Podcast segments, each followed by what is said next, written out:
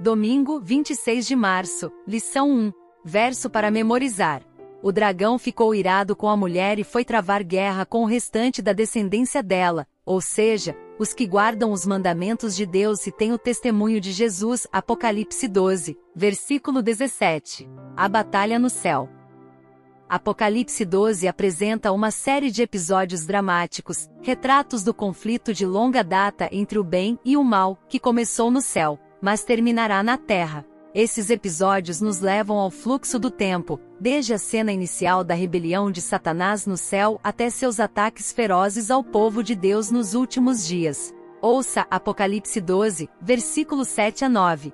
E houve batalha no céu, Miguel e os seus anjos batalhavam contra o dragão, e batalhavam o dragão e os seus anjos, mas não prevaleceram ou nem mais o seu lugar se achou nos céus. E foi precipitado o grande dragão, a antiga serpente, chamada o Diabo e Satanás, que engana todo o mundo, ele foi precipitado na terra, e os seus anjos foram lançados com ele.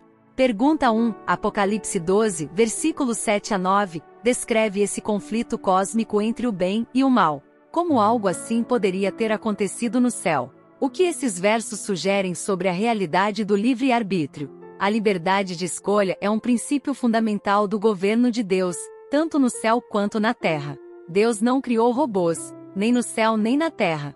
Criados à imagem divina, nós, como seres humanos, podemos fazer escolhas morais. O poder de escolha está estreitamente alinhado com a capacidade de amar. Tirando o poder de escolha, destrói-se a capacidade de amar, pois o amor nunca pode ser forçado ou coagido. O amor é uma expressão de livre-arbítrio. Cada anjo do céu foi confrontado com a escolha de retribuir o amor de Deus ou de se afastar em egoísmo, arrogância e orgulho. Assim como os anjos celestiais foram confrontados pelo amor com uma escolha eterna, o Apocalipse apresenta a cada um de nós escolhas eternas no conflito final da Terra. Nunca houve neutralidade no conflito, e não haverá na guerra final da terra.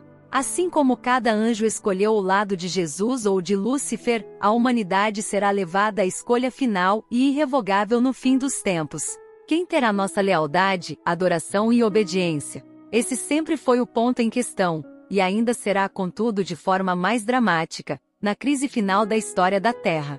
Diante disso, eis a notícia incrivelmente boa, Apocalipse 12 descreve o triunfo de Cristo no conflito, e tudo que nós, usando o livre-arbítrio, temos que fazer é escolher estar do lado dele, o lado vencedor. É maravilhoso poder escolher um lado em uma batalha na qual sabemos, de antemão, qual será o lado vencedor. O livre-arbítrio é sagrado porque Jesus nos deu esse dom mesmo sabendo que isso o levaria à cruz. Que cuidado devemos ter ao usar essa dádiva santa e cara?